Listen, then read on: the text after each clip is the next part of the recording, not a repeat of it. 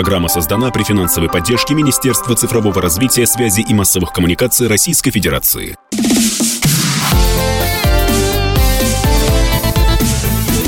Доброволец. Здравствуйте, друзья. Радио «Комсомольская правда». Воскресенье. Антон Челышев у микрофона. Сегодня постоянно ведущий программы «Доброволец» Вадим Ковалев творит добрые дела за пределами нашей студии. Поэтому сегодня с вами я, но, как водится, не один. Поговорим мы сегодня о том, как Россия встречает, как Россия помогает детям Донбасса. И поговорим мы со взрослыми, которые это делают. Поговорим мы с самими детьми Донбасса, которые здесь, э, не, не все, безусловно, три человека у нас сегодня с нами в студии. Я приветствую э, в студии директора Православного центра образования имени преподобного Сергия Наталью Липорскую. Наталья Александровна, здравствуйте. И президента общественной организации помощи под крылом России Анну Рубайла. Анна, здравствуйте. А процесс, э, вот, который сейчас происходит в России, связанный с помощью беженцам из Донбасса и освобожденных территорий, э, очень большой, масштабный. Понятно, что мы всего сейчас не охватим. Давайте поговорим о том, чем ваши организации занимаются, когда начали и э, вот что делают прямо сейчас. Наталья Александровна, вы вот ваш Православный центр образования имени преподобного э, Сергия. Эм, вы, понятно, в Подмосковье находитесь. Да, Вы к кому относитесь, в какие, так сказать, системы входите и чем непосредственно занимаетесь? Ну, наш православный центр образования – это образовательное учреждение, это частное общеобразовательное учреждение. Учредителем является Свято-Троица Сергия Лавра. Наше учреждение было создано в 2006 году для помощи детям-сиротам, детям, оставшимся без попечения родителей, и детям, оказавшимся в сложной жизненной ситуации. И по 22 год получилось так, что мы задачу, поставленную а, правительством Московской области, выполнили. И у нас осталось небольшое количество детей – статусных, то есть это дети без попечения родителей, дети-сироты. А небольшая часть детей, оставшихся без попечения родителей, которые находятся в Московской области, и небольшая часть детей э, в тяжелой жизненной ситуации, также жители Московской области, родители являются жителями Московской области. И наша организация образовательная стала работать просто как обычная образовательная организация для детей из православных семей, которые выбрали вот именно конкретно вот этот путь. Но а, ситуация поменялась 7 месяцев назад, поэтому задача была поставлена правительством Московской области, и мы откликнулись. Но здесь я хочу сказать небольшую такую пометочку, а, рассказать везде, большой, небольшой пометочке. Все-таки мы не принимаем беженцев. Беженцы – это те люди, которые не смогли находиться в тех условиях по разным причинам и всеми семьями, собственно говоря, покинули территорию ДНР и ЛНР. У нас ситуация немножечко другая. У нас находятся дети без взрослых людей. Дети э, тех родителей, которые остались на территории ДНР, остались работать, остались помогать, остались трудиться.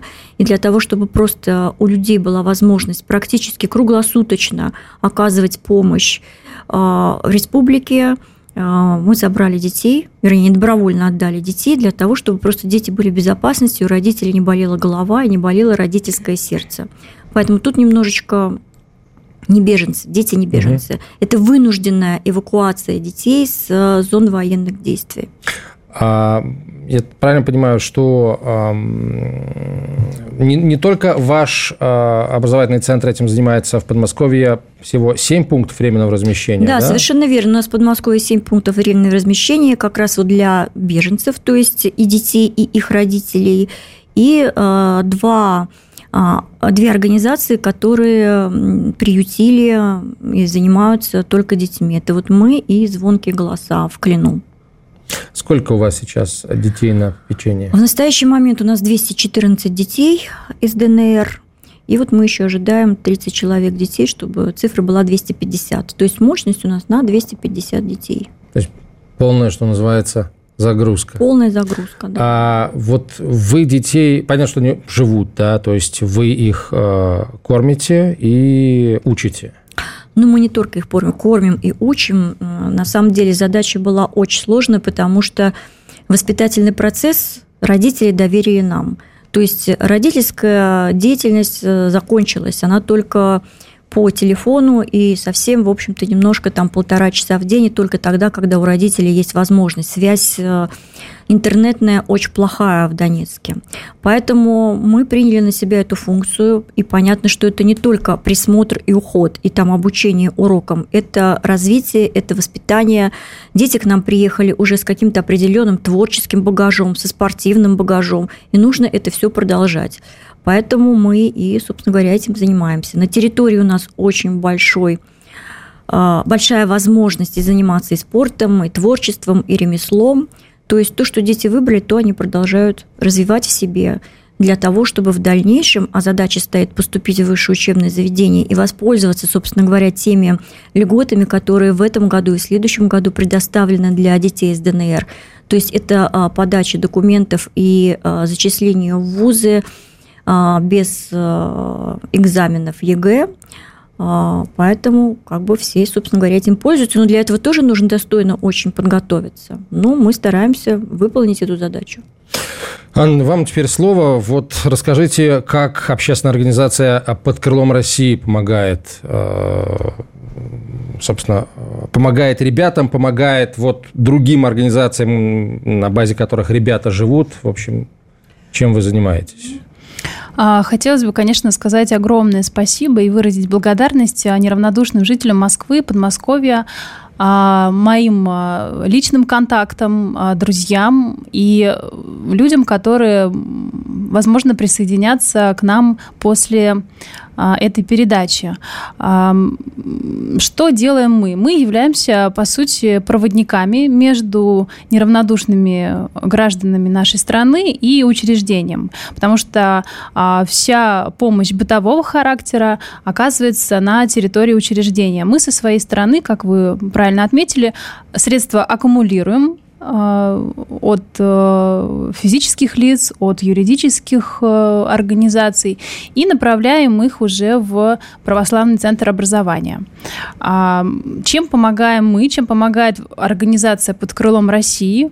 А, это совершенно разные направления, как я уже сказала, начиная от материально-бытовой помощи, те же кровати, матрасы и заканчивая культурно-образовательной э, деятельностью. Например, ребята на протяжении этих семи месяцев очень много где успели побывать. У нас есть, я уже сказал, замечательная возможность с самими ребятами поговорить. Давайте я их представлю. У нас три девушки и, и Даниил.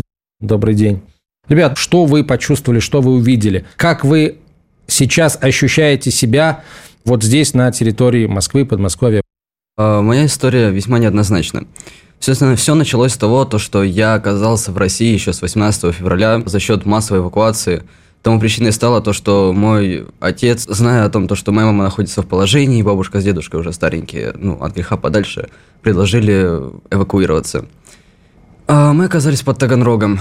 А мой отец решил пойти добровольцем, и, к сожалению, там получил травму. Как только мы приехали, нас очень даже хорошо приняли местные жители – пока мы располагались в ПВР, нам местные жители предоставили горячую воду, пищу. Как я оказался в Топорково? Поскольку мой отец получил травму позвоночника, сейчас он совсем не может ходить, он находится на реабилитации, он делает большие успехи. Ему предложили такую возможность, чтобы отвезти меня э, в Подмосковье, э, православный образовательный центр имени преподобного Сергия. Само собой, я ну, не мог отказать, к тому же там все же куда безопаснее, это более глубокий тыл.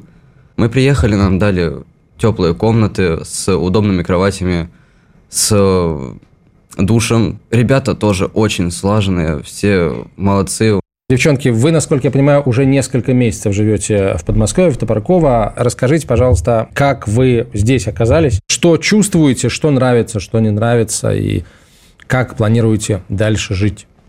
В Топорково мы уже 7 месяцев. Мы состоим в организации «Юнармия» в ДНР. Нас пригласили в апреле месяце поучаствовать в бессмертном полку. Мы, конечно же, согласились, приехали сюда, после чего э, было не совсем безопасно возвращаться на родину, и нам предложили здесь остаться. Мы обговорили все с родителями, и родители согласились, сказали, так будет безопасней. Девчонки, мальчишки, вы какое будущее видите для себя? Вы куда хотите дальше идти, учиться, работать, служить? Мне, допустим, очень хотелось бы остаться здесь, в Москве или же в Московской области. Поступать я планирую в какое-нибудь выше с военным уклоном. Ну, так как мы в юнармии занимаемся, нам нравится это занятие, нравится эта направленность, и уже так получилось, что практически все юноармейцы, которые здесь находятся, собираются идти во что-то военное. Mm, это интересно. А вы? Я полностью поддерживаю Катю. Мне также хочется поступить в какую-нибудь военную деятельность, потому mm. что есть на кого равняться. Мы берем пример со взрослых. Понятно, спасибо. А что скажет Даниил? Пусть я не состою в организации юнармии, но я также хочу пойти в военную сферу, скорее всего, это будет э, летчик, то есть военный летчик, либо же гражданская авиация, либо военная. Я в дальнейшем вижу себя, считаю, что за рулем. В за небе, штурвалом. За штурвалом. За штурвалом. Хорошо, а, Кристин, а ты себя за штурвалом чего видишь? Хоть я и состою в юнармии, как и сказала а, моя подруга Катя, а, большинство людей хотят поступить в военное училище, но я вижу себя больше в компьютерной деятельности себя. Угу. Поэтому я бы хотела поступить куда-нибудь в эту направленность. Продолжим через несколько минут. Доброволец. Программа создана при финансовой поддержке Министерства цифрового развития, связи и массовых коммуникаций Российской Федерации.